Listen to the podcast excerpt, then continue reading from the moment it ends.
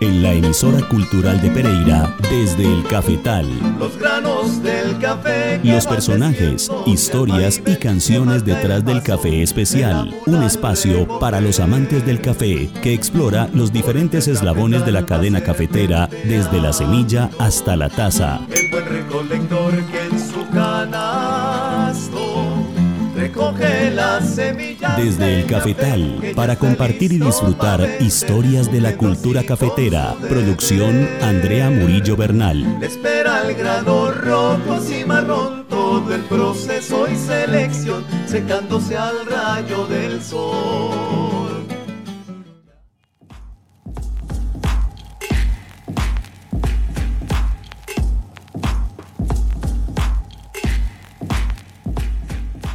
Muy buenas noches queridos amigos amantes del café que se sintonizan a esta hora con la emisora cultural de Pereira. Yo soy Andrea Murillo Bernal y este rinconcito aquí en la radio cultural para los que amamos el café se llama Desde el Cafetal.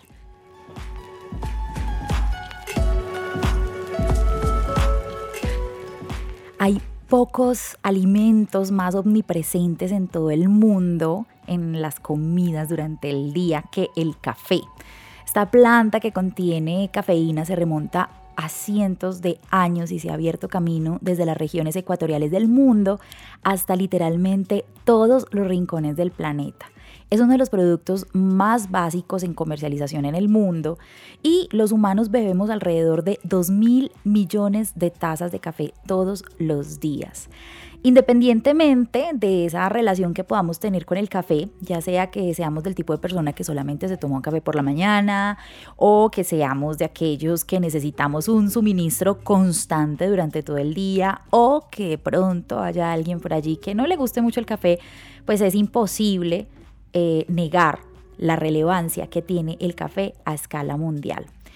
Y el café tiene una historia muy larga y muy complicada, a pesar de que nos encante el aroma del café, que nos encante disfrutarlo, pues a medida que se ha expandido por todo el mundo durante los últimos siglos, eh, se ha convertido mucho más que en un estimulante. El café ha sido también objeto de controversias, de debates sociales, políticos, también de salud a lo largo de la historia, algunos de los cuales eh, aún continúan. Y pues debido a esto, el café también ha sido en muchas ocasiones prohibido como un medio para resolver estos debates de una vez por todas. Claramente estas prohibiciones no han durado y el café no se va a ir a ninguna parte, pero pues por curiosidad vale la pena que hoy exploremos aquí desde el cafetal algunas de las razones por las cuales el café ha sido prohibido a lo largo de la historia. Esto gracias a una serie de datos que la periodista norteamericana Alexandra Cass nos regala.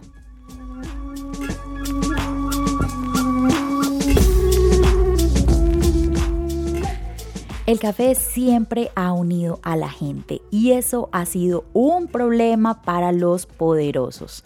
Si bien hoy en día muchos amantes del café prefieren preparar y disfrutar su taza de café en la mañana en la comodidad de su hogar, históricamente no ha sido así como se ha disfrutado la bebida de manera principal. Después de que el café llegara desde África al Medio Oriente a principios del siglo XVI, rápidamente se convirtió en parte de la vida social diaria de las personas. Como explica Calestus Huma, profesor de la Universidad de Harvard, en su libro Innovation and Its Enemies, las instituciones públicas preexistentes incluían la taberna de vinos de mala reputación, la casa de baños, que era reservada para las clases altas y carente de entretenimiento, y la mezquita, que solo permitía intercambios limitados antes y después del culto. Ninguno de los lugares sociales existentes en ese momento permitía la amplitud del discurso social que se producía en los cafés. Sin embargo, desde el principio, la perspectiva de que las personas se reunieran para simplemente hablar y compartir ideas fue muy problemática para algunos gobernantes. Ya en 1511, el líder de la Meca, Cair Bek, prohibió el café y obligó a cerrar todas las cafeterías públicas. Afirmó que el café era pecaminoso y que sus efectos violaban las leyes musulmanas sobre el consumo de alcohol. Sin embargo, los historiadores señalan que la prohibición se produjo justo después de que Kair Beck descubriera que los sentimientos negativos sobre él y su gobierno eran difundidos en los cafés.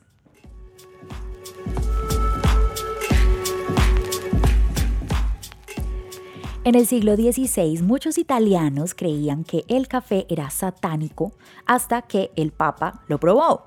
Cualquiera que haya tomado demasiada cafeína sabe que el café puede hacernos sentir activos, ansiosos, alegres.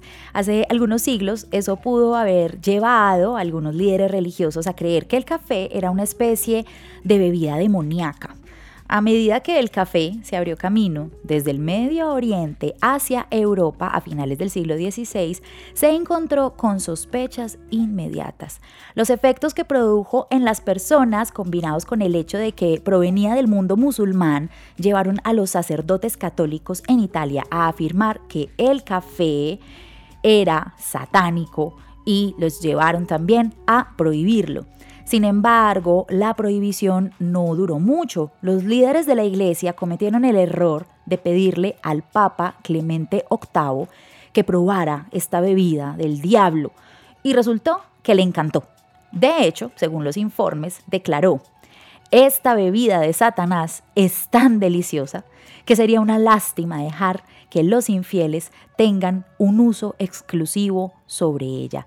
Engañaremos a Satanás, bautizándola y convirtiéndola en una bebida verdaderamente cristiana.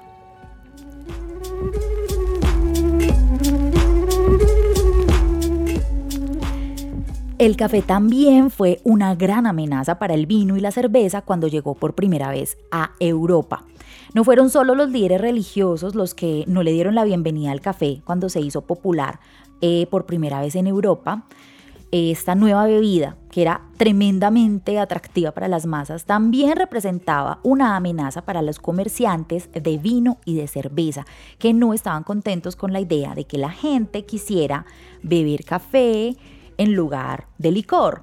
Hasta ese momento el vino y la cerveza eran prácticamente las únicas cosas para beber además de agua y a menudo eran alternativas hasta más seguras al agua pero como suele ocurrir con el alcohol, pues se emborrachaba, mareaba e imposibilita a la gente hacer bien su trabajo. Luego el café va apareciendo en la escena presentando otra alternativa segura para, para beber que también hizo que las personas estuvieran más alertas, concentradas y listas para trabajar.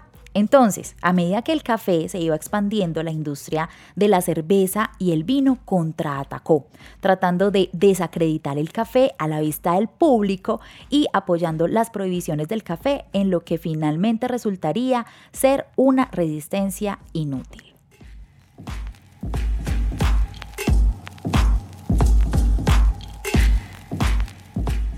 En Prusia, Federico el Grande lideró una campaña de por vida contra el café. Quizá nadie en la historia tomó las armas contra el café en nombre de la cerveza más que el emperador prusiano Federico el Grande, quien gobernó gran parte del área que ahora es Alemania y Polonia. A finales de 1700, Federico el Grande estableció un monopolio estatal sobre las importaciones de café y determinó que, si bien los miembros de la aristocracia podían disfrutar de una taza de café ocasionalmente, tendría efectos perjudiciales para la gente común. Federico explicó su postura en una proclama que afirmaba la superioridad de la cerveza sobre el café.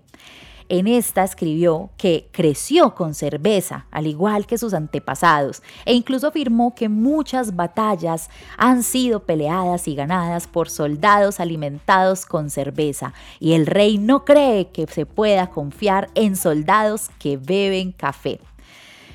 Y no podrán soportar tampoco las penurias en caso de otra guerra si lo que beben no es cerveza. Federico el Grande continuó con su campaña contra el café durante muchos años, criticando sus efectos negativos y aumentando los impuestos para mantenerlo fuera del alcance de los plebeyos. Durante un tiempo, el consumo de café en muchas partes de Prusia disminuyó.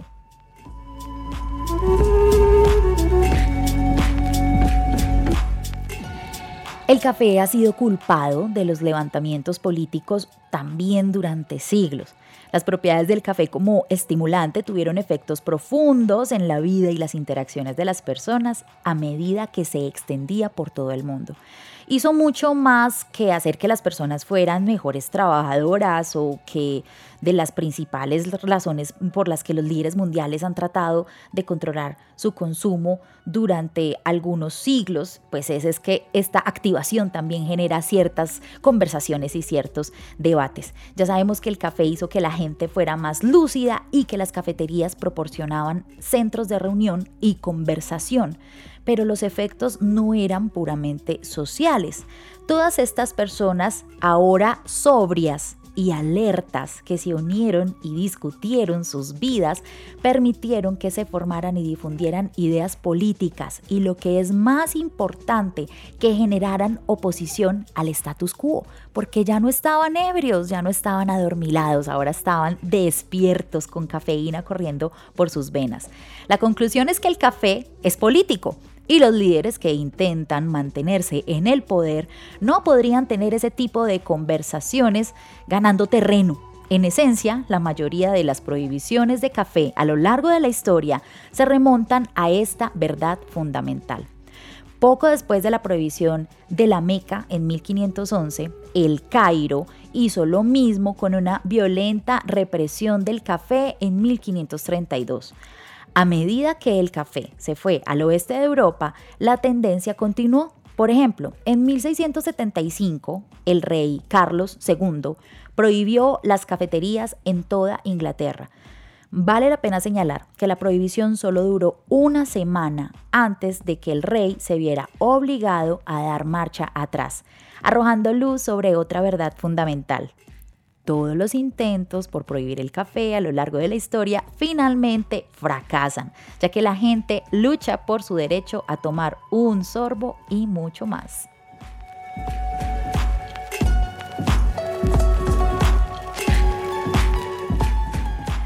Beber café estaba penado con la muerte en el imperio otomano. Si bien algunas prohibiciones históricas del café no tuvieron la oportunidad de afianzarse por mucho tiempo, el esfuerzo del Imperio Otomano para prohibir el café duró aproximadamente un siglo y fue quizás la represión más brutal de la historia. Comenzó en 1633 cuando el sultán Murad IV prohibió las reuniones en los cafés de Estambul por temor a que las personas reunidas en los cafés difundieran ideas radicales y provocaran desorden social. ¿Qué es exactamente lo que hicieron? El sultán estaba tan decidido a controlar el consumo de café que se dice que caminaba por las calles disfrazado de plebeyo, con una espada para decapitar a cualquier infractor con el que se encontrara. La represión no mejoró mucho cuando el sucesor de Murad llegó al poder. Bajo el próximo gobernante, los bebedores de café serían golpeados en su primera ofensa. La segunda vez que los atraparan consumiendo café, aparentemente los cosían en una bolsa de cuero y los arrojaban al río para que se ahogaran. Aunque podría decirse que el castigo no le valía la pena por un simple estímulo matutino, la gente seguía bebiendo café. Los historiadores señalan que las prohibiciones de café y las cafeterías en el Imperio Otomano continuaron hasta bien entrado el siglo XVIII. Por supuesto, para entonces el café se había extendido mucho más allá del control del imperio. Vamos con una pausa musical con la canción Soy cafetero del peruano Pablo Carvajal. Soy cafetero.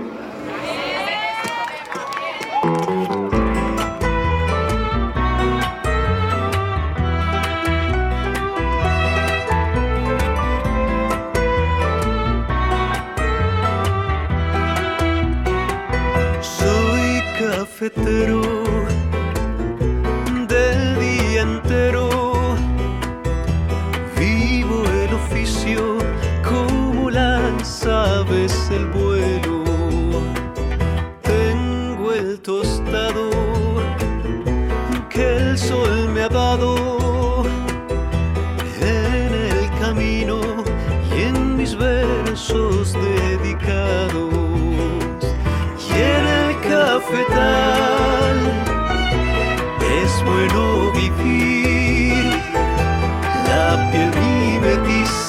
alma se enciende, el aliento es dulce.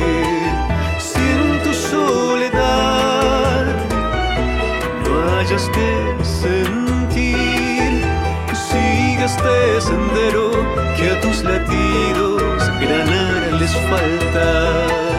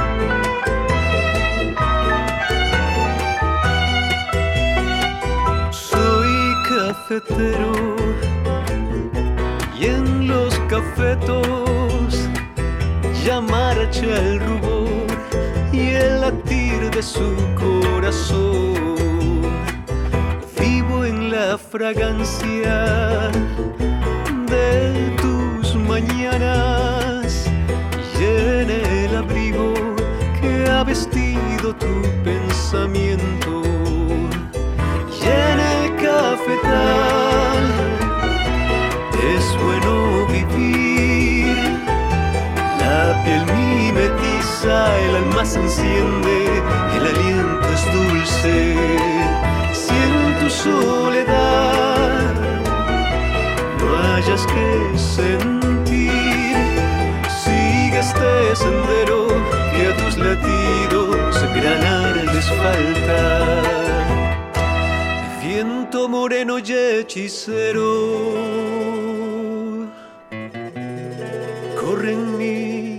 Sendero.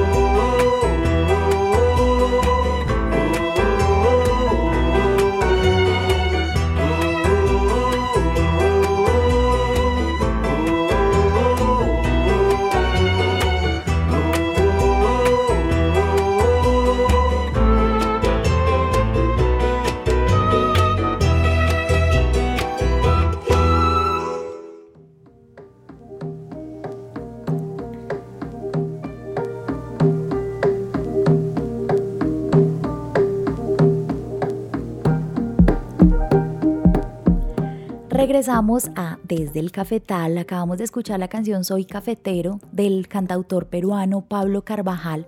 Alguna vez lo tuvimos aquí en Desde el Cafetal. Él nos contó sobre su experiencia con el barismo, con el café de especialidad. Él tiene un laboratorio de cafés especiales en Lima.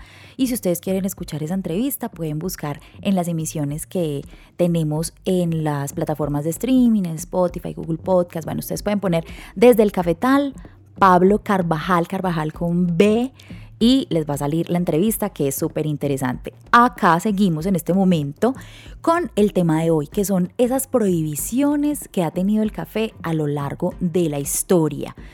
Y pues el café en esos em, episodios de la historia en los cuales ha sido prohibido, ha sido porque tiene ese carácter de ponerlos lúcidos, de activar nuestras ideas, ese carácter también especial de encontrarnos, nosotros nos encontramos con otros a conversar, a debatir ideas, a crear. Y eso para muchos gobernantes, eh, para muchos monarcas, ha sido completamente amenazante y muchas de esas prohibiciones se han dado eh, por ese lado. Las reuniones de café eh, incluso han ayudado a incitar revoluciones. Los líderes políticos de la historia Tenían razón al temer las conversaciones comunitarias que tuvieron lugar durante el café a lo largo de los siglos XVI, XVII y XVIII. Los historiadores señalan que gobiernos enteros han sido derrocados debido a la oposición y los levantamientos que se fomentaron en las reuniones de los cafés.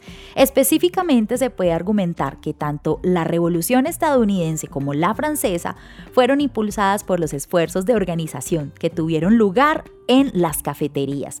Si ustedes quieren profundizar un poco en ese tema, también pueden buscar una emisión de Desde el Cafetal en las plataformas de streaming llamada El Café en la Revolución Francesa y la Independencia de Estados Unidos.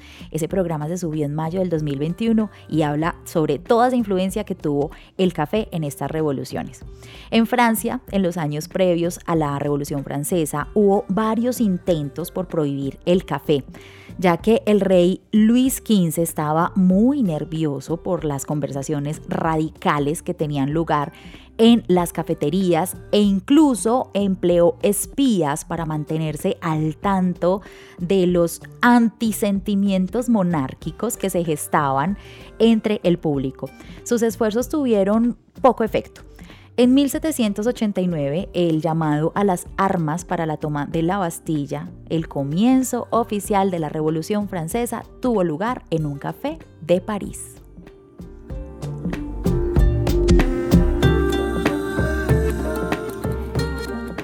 A las mujeres se les prohibió en alguna ocasión beber café en Inglaterra.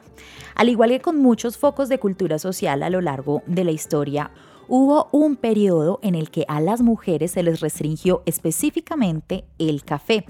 Ese periodo fue a finales del siglo XVII en Inglaterra, cuando la bebida se hizo cada vez más popular entre los hombres y comenzaron a surgir cafeterías en todo Londres. A las mujeres se les prohibió reunirse en las cafeterías que se consideraban una sociedad estrictamente para hombres. Obviamente muchas mujeres no estaban contentas con esto, un sentimiento que hicieron conocer de manera pública. En una de las protestas contra el café más famosas y probablemente de las más divertidas, un supuesto grupo de esposas inglesas se reunió en 1674 para publicar la petición de las mujeres contra el café un manifiesto que de manera audaz y explícita criticó al café por arruinar esencialmente a los hombres haciéndolos perezosos, borrachos, ausentes, molestos y sobre todo impotentes. Así pues las mujeres manifestaron su enojo porque aparentemente el café estaba volviendo terribles a sus maridos en la cama.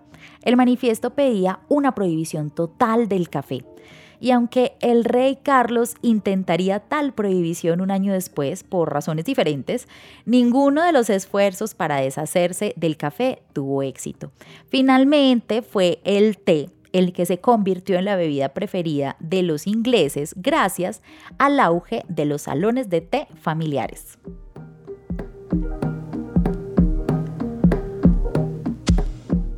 Suecia intentó prohibir el café en varias ocasiones por sus supuestos efectos nocivos.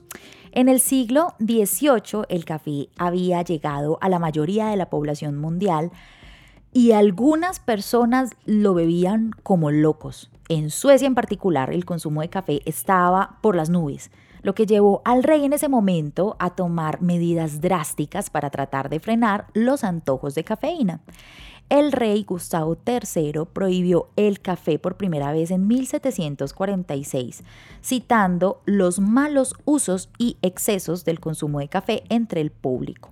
Si bien el rey estaba realmente preocupado por algunas de las conversaciones que tenían lugar en las cafeterías, eh, sus edictos contra el café se centraban en supuestos efectos negativos del café para la salud. Para demostrar que su postura sobre el café era correcta, el rey Gustav incluso llegó a realizar sus propios experimentos médicos, por así decirlo. Quería mostrar que el café acortaba la vida. Así que consiguió a un par de gemelos que se prestaron para el experimento e hizo que uno consumiera cantidades excesivas de café, mientras que el otro bebía cantidades similares de té, irónicamente. Ambos gemelos sobrevivieron al rey, quien fue asesinado en 1792. El gemelo bebedor de café fue el último en morir. Independientemente, el café fue prohibido cinco veces en Suecia entre 1746 y 1817 pero aún así tuvo un regreso épico y desde entonces Suecia ha tenido una de las tasas más altas de consumo de café en el mundo.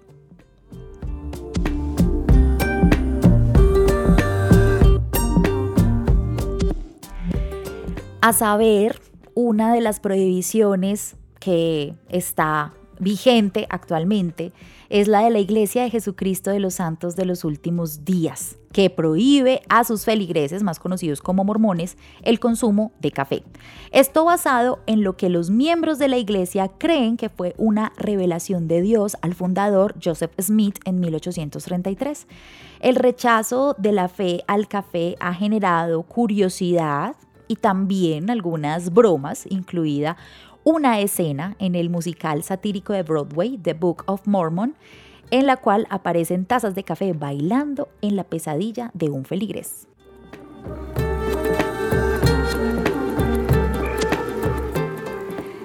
Queridos amigos, amantes del café, este fue un repaso por algunas de las prohibiciones que ha tenido nuestra amada bebida, nuestro néctar negro de sueños blancos durante la historia.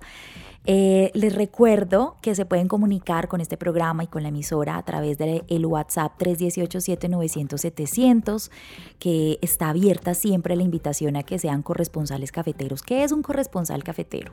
Es uno de ustedes, miembro de esta comunidad de amigos y amantes del café, que nos envía una historia cafetera, una forma de tomar café, una receta, eh, una experiencia cafetera tal vez en otro país, en otra latitud, y pues acá la compartimos con esta comunidad que siempre está muy atenta a escuchar nuevas historias sobre el café.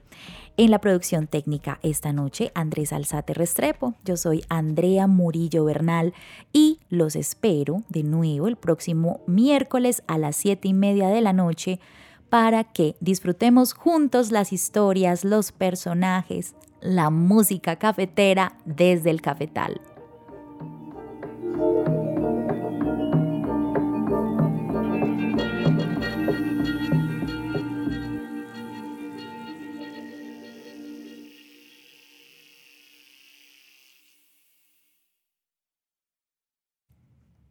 Eight.